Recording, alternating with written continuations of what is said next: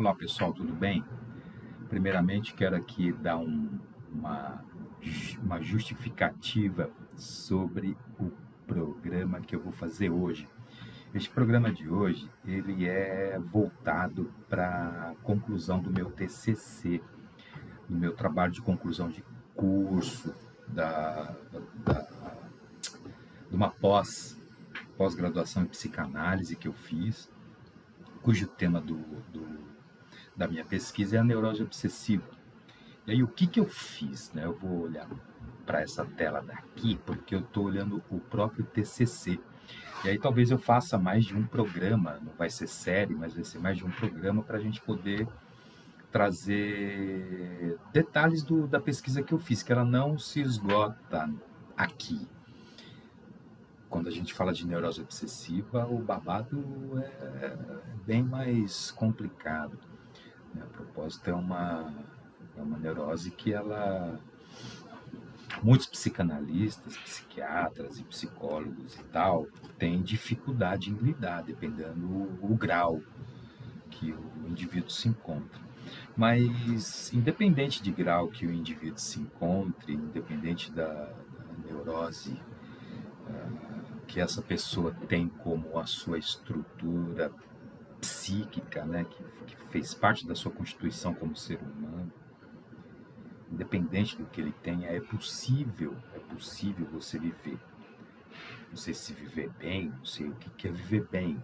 Né? Tem, tem gente que fala, né, quando encontra um amigo, fala, e aí, tá tudo bem? Depende do ponto de vista do tudo bem. Essa palavra tá tudo bem quer dizer muita coisa, ela não, não é uma simples palavra que eu posso dizer para o amigo que me perguntou, né, para que seja lá quem for, ah, sim, tá tudo bem, depende. No contexto geral, hoje, em família, no trabalho, nas finanças, na saúde, né, país, no coletivo, como, né, que, que tá tudo bem. Então talvez essa pergunta seja possa ser elaborada de maneira diferente. Como que você está? Mas voltamos aqui, né? O nome, o, o tema que eu dei para essa pesquisa é neurose obsessiva, um retorno a Freud. Não tem outro caminho. Foi o Freud quem que nomeou essa neurose de neurose obsessiva, certo? Então, qual é o meu objetivo quando eu faço esse trabalho? É tornar esse tema, esse assunto, essa área de pesquisa uh, de interesse de, de, pessoas que atuam na área, estudante, psicanalista, psicólogo, psiquiatra, neuro, uh, leigo, pessoas interessadas no, no, no, tema, como muitos que, que não são da área, não são nem estudantes da área de, de psicologia ou psicanálise e tal, mas que teve interesse, me pediram e eu encaminhei já. E aqueles que quiserem podem me mandar aí um, uma mensagem que eu, que eu encaminho sem problema nenhum. Ela está aberta para todos e todas e todes. É, bom, então vamos lá, né? Eu busquei o quê? Textos freudianos, cara, que ele foi esmiuçando a neurose obsessiva a partir da, do entendimento que ele teve sobre essa parada, porque o que, que acontecia logo que ele entrou nesse nesse nesse caminho, né? nessa jornada que fez com que ele trouxesse para a gente a psicanálise. Ele foi primeiro para um hospital na França com um médico muito conceituado na época para poder aprender um pouco mais outras áreas, expandir e tal. Ele tinha interesse por essa questão já da, do comportamento humano, da mente humana, e aí ele foi para esse lugar, né, para esse hospital na França com o médico Charcot, para aprender, outros médicos também, para aprender um pouco mais sobre o tema uh, para conhecer o trabalho dele com as histéricas pra, uh, e os histéricos. Né? Ele conheceu, teve acesso à hipnose, não gostou, parou, porque ele percebeu que não funcionava da maneira que ele uh, entendia né, tão bem para as pessoas que, que sofriam de determinadas questões, né? o sintoma desaparecia, depois retornava. Então ele foi criando outras metodologias, né? Então vamos lá, né? Aí esse estudo dele é que então a parte que eu digo aqui é o seguinte: antes do estudo do Freud, buscando algo além da histeria, né? E dessa quase loucura de um obsessivo, a neurose obsessiva era considerada pelos, pela medicina em geral como um estado mental intermediário entre a loucura e a obsessão. Os obsessivos eram semi-loucos, que eles estavam, na verdade, uh, no estado limite das suas faculdades mentais. Né? E aí o ponto de partida para a pesquisa do Freud se dá num congresso para psicanalistas em 1909, certo? Em 1910, o Corinthians é fundado, salve o Corinthians, campeão dos campeões.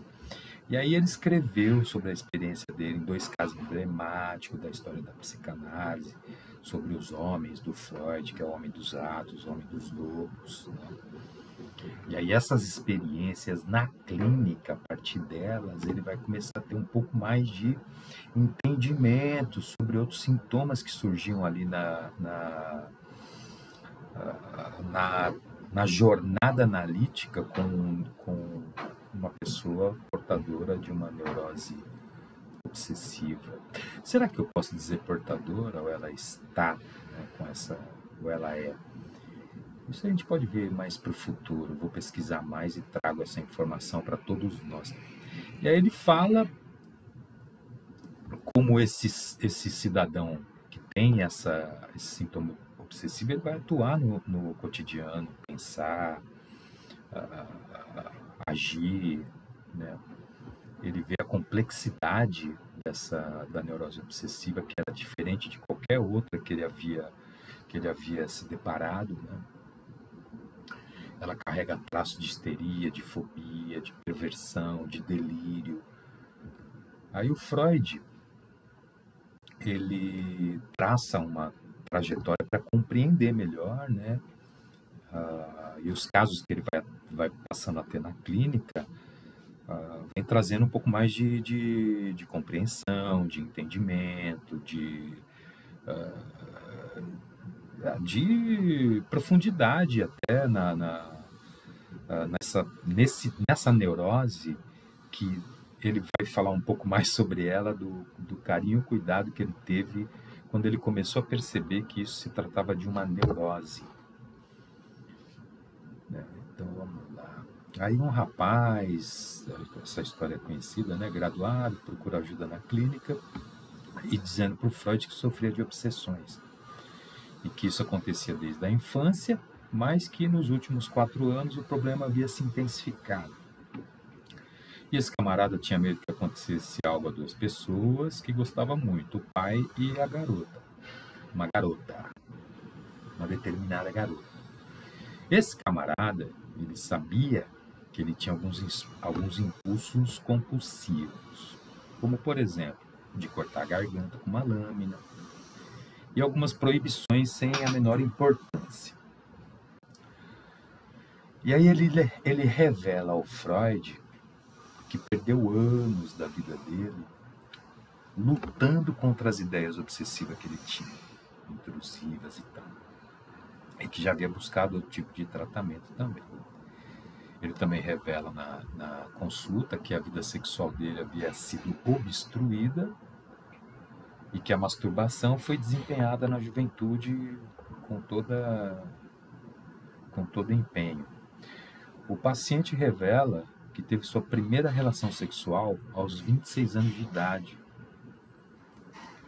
E o legal é que todo detalhe, né, se o Freud está trazendo isso, foram detalhes que ele, que ele apontou durante a escuta e tal, né, tem que ser muito atenta, na verdade, quanto menos anotar e mais escutar e entrar né, na, na história do, da pessoa ali, do analisando, acho que é, é importante, que aí fica uma coisa de inconsciente com inconsciente.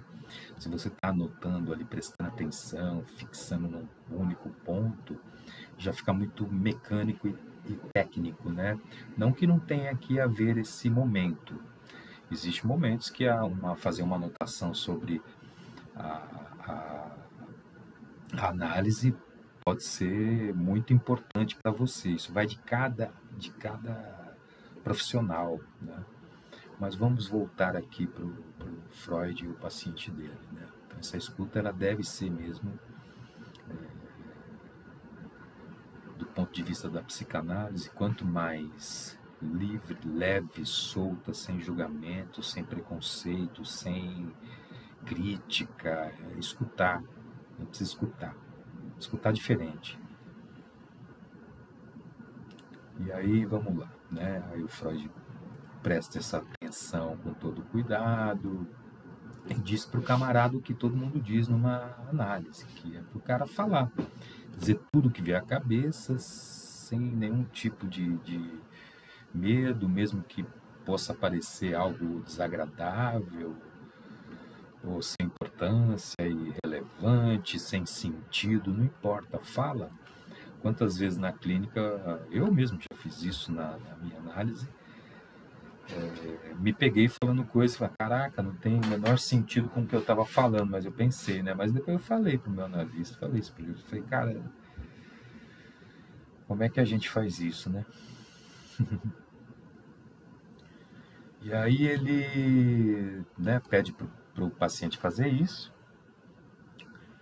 Essa é a regra de ouro, né, uma das, que é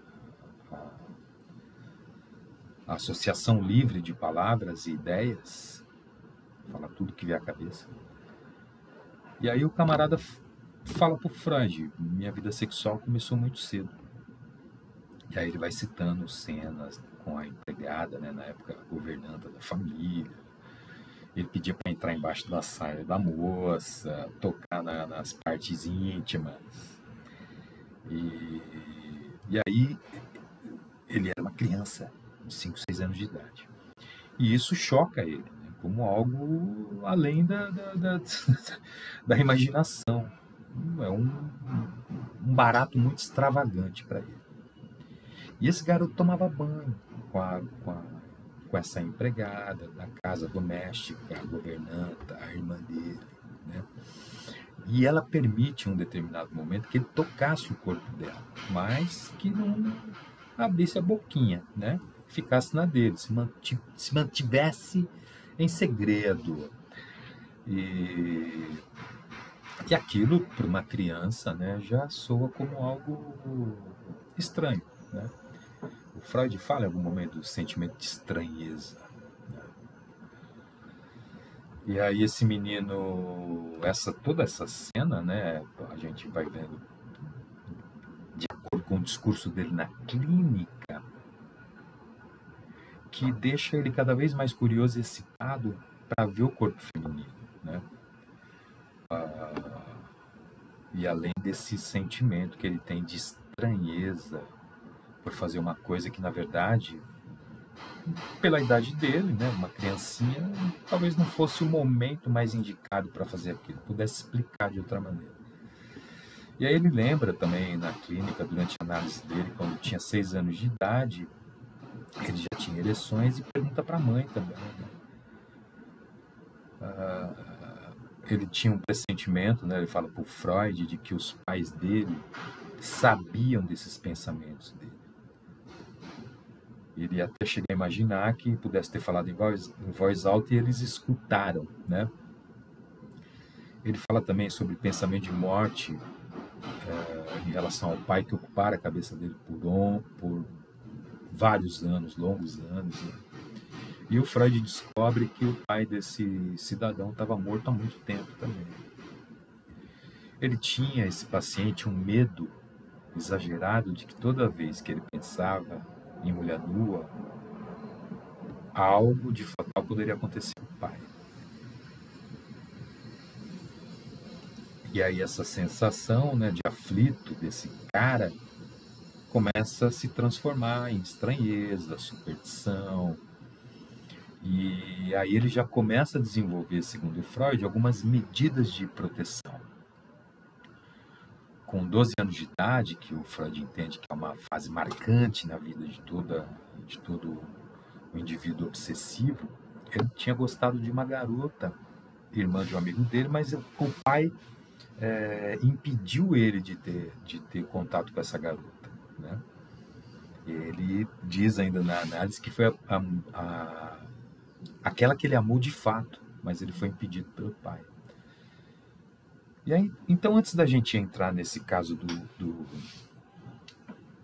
do Homem dos Atos, né, essa história do Homem dos Atos, que é, uma, é um caso de uma neurose obsessiva das mais emblemáticas da, da psicanálise, eu vou falar sobre algumas, alguns textos que antecederam, que fizeram com que o Freud chegasse na, na nomeação da neurose obsessiva como neurose obsessiva.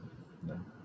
O que fez com que ele, né, as, as, pesquisas que antecederam a, a nomeação, né, nomenclatura neurose obsessiva. Então, ele escreve um texto sobre as neuro, neuropsicoses de defesa, onde ele vai falar né, são estudos iniciais sobre os problemas das neuroses, que, segundo ele, se dividem em dois grupos, ou seja, as neuroses atuais e as psiconeuroses. Nesse momento, a, a neurose obsessiva estava dentro das psiconeuroses. Então, Freud não entendia a neurose obsessiva, essa psiconeurose, como uma. Até aí a gente já. Ele já identifica né, a, a neurose obsessiva não mais como uma degeneração mental, mas como uma psiconeurose. Então, para ele, a neurose obsessiva se tratava de conflito entre instâncias psíquicas, duas energias. Uma que força a descarga urgentemente e a outra que segura, recalca a descarga. Ele deu um exemplo aqui, o garoto deu um exemplo na clínica. Quando eu era jovem, eu amei uma garota. Imagina a energia que estava indo nesta direção, nessa meta. E aí o pai barra e fala: não, não, não, não. Não é por aí não. Está errado.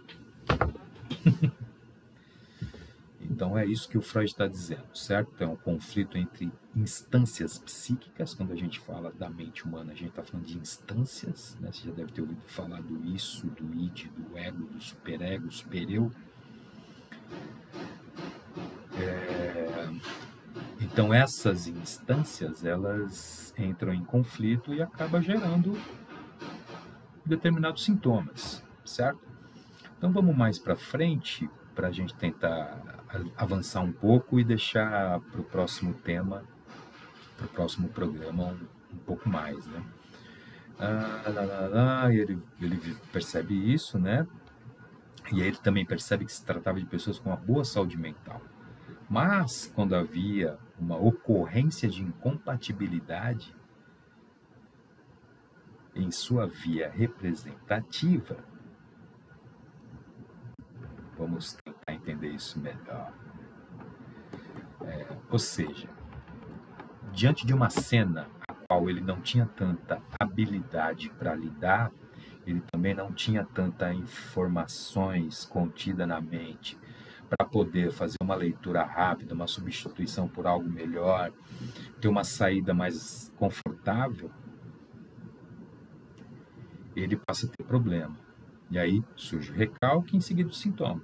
Se ele não sabe lidar com a cena, se ela é demais para ele, se é incompatível com as informações que ele contém dentro de si próprio. E aí, no caso do homem dos ratos, ele tinha medo de rato, né? Mas podia facilmente se, uh, se apoderar de outro meio, né? Como sexual, que poderia estar ligado à, à micção, à defecção, à sujeira, o contágio, se relacionar com animais, tempestade, escuridão, caso dele foi errado, mas podia ser todas essas outras questões e outras. E aí, o Freud vai escrever um artigo sobre a obsessão e a fobia, dizendo que se trata de neurose distinta com sintoma e causa específica. Ele apresenta, então, uma distinção que ele chama de radical entre o que chama de obsessões verdadeiras, a histeria e as fobias. Então aqui ele já começa a entender como obsessão verdadeira, que viria chamada depois neurose obsessiva. Então, ele, o que, que ele vai percebendo? Ah, que na fobia o estado emocional é sempre da angústia e nas obsessões verdadeiras, segundo Freud, havia a existência de alguns estados emocionais como dúvida, remorso, raiva, angústia. E aí ele considerava o mecanismo psicológico das obsessões como realmente notável. Para o Freud, nas obsessões verdadeiras, o estado emocional permanecia sem alteração, mas a representação, as escolhas de um objeto para substituir, sofria variações. O remorso, as dúvidas, o ódio, a raiva permaneciam, persistiam, e agora a representação associada não é mais a original, associada à causa da obsessão. Ela foi e será substituída. Então, o Freud percebe que o principal fator para desencadear uma obsessão estava ligado diretamente a experiências difíceis e penosas de manejar na vida sexual de um determinado indivíduo e que as pessoas se esforçavam para esquecer a cena. E aí nessa de esquecer a cena surge o sintoma.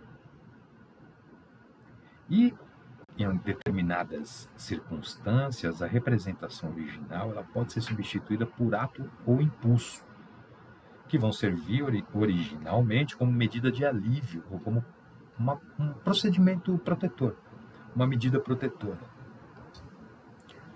E aí ele vai citar, por exemplo, a loucura da dúvida, temor hipocondríaco, mania de contar degraus, escadas, né? ele fala de uma determinado paciente que substituiu a representação original pelo ato ou impulso de contar os degraus da escada, os tacos do assoalho e tal. O objetivo era desviar a mente das representações obsessivas sobre sexo e o impulso de contar substituiu a obsessão original. Na loucura da dúvida, o paciente apresentava dúvida sobre a sua própria memória. Né? Será que eu fechei a porta? Será que eu desliguei o gás? Será que... Entre outras coisas, né? A incerteza é peculiar no paciente obsessivo. Ele hesita na tomada de decisão, na escolha pessoal. A incerteza, podemos dizer que é a única certeza que temos na vida, né? Mas o nível que um determinado indivíduo coloca na incerteza, a energia que ele carrega nisso, em excesso, pode trazer prejuízos. É, e se? Essa é a narrativa do obsessivo. A, a, a, a fala dele tem sempre essa presença de elementos incompatíveis, antagônicos, né? como a pureza e a ingenuidade, assim como a impureza de um mundo corrompido, perdido. Esse é o discurso do obsessivo. Né? Então é isso que ele precisa entender. É dessa maneira que ele precisa compreender como ele funciona para lidar melhor com isso e viver melhor. Aí o Freud escreve uma carta para um amigo dele, o Fliss, conhecida como manuscrito K. E ele fala sobre as neuroses de defesa ele vai falando da, das formas de psiconeurose de defesa, né? Ele chamava por aberrações patológicas de estados psíquicos afetivos normais. Ele, ele nesse texto ele vai entender que a que a psiconeurose de defesa ah, era resultado de um produto de compromisso feito no cérebro, lá que eu falei do id, ego, superego, lembra? Quando havia o conflito O afeto ligado à recriminação e ao sentimento de culpa, por meio do estado psíquico, se transforma em outros afetos que entram na consciência de forma mais nítida, como a angústia, a hipocondria. Né? Hipocondria é o temor por doença e suas consequências no corpo. Delírio de perseguição, vergonha e outros sintomas que podem surgir. na luta entre o eu, né? Porque ali está nós falamos do id, ego e superego, isso eu, supereu, né? Então, na luta entre o eu e essa representação obsessiva, surge o sintoma da defesa secundária, vai dizer o Freud para o amigo dele, o Fries. E aí ele fala que no sintoma secundário, a compulsão. Então, fazendo reforma, tá? Então, esses barulhos, esses efeitos sonoros é da reforma que tem aqui do lado. Eu já vou terminar também, que já estamos com 25 minutos, né? Já fica um pouco demais. Então, para terminar, aí o Freud vai dizer o seguinte, que no sintoma secundário, a compulsão se transfere para os impulsos motores contra a representação obsessiva, por exemplo, ruminação de, de ideia, tomar uma cachaça, rituais e cerimoniais de proteção, dúvida, incerteza, compulsão acumular e outras coisas que podem surgir. Então, eu, o que, que o Freud deduz? Que o indivíduo se repreende, ele recalca a cena por causa de um acontecimento. Né? Em seguida, ele teme o delírio de ser notado, né? que os pais soubessem o que fazia e por isso se envergonha, que é um sintoma obsessivo diante das pessoas.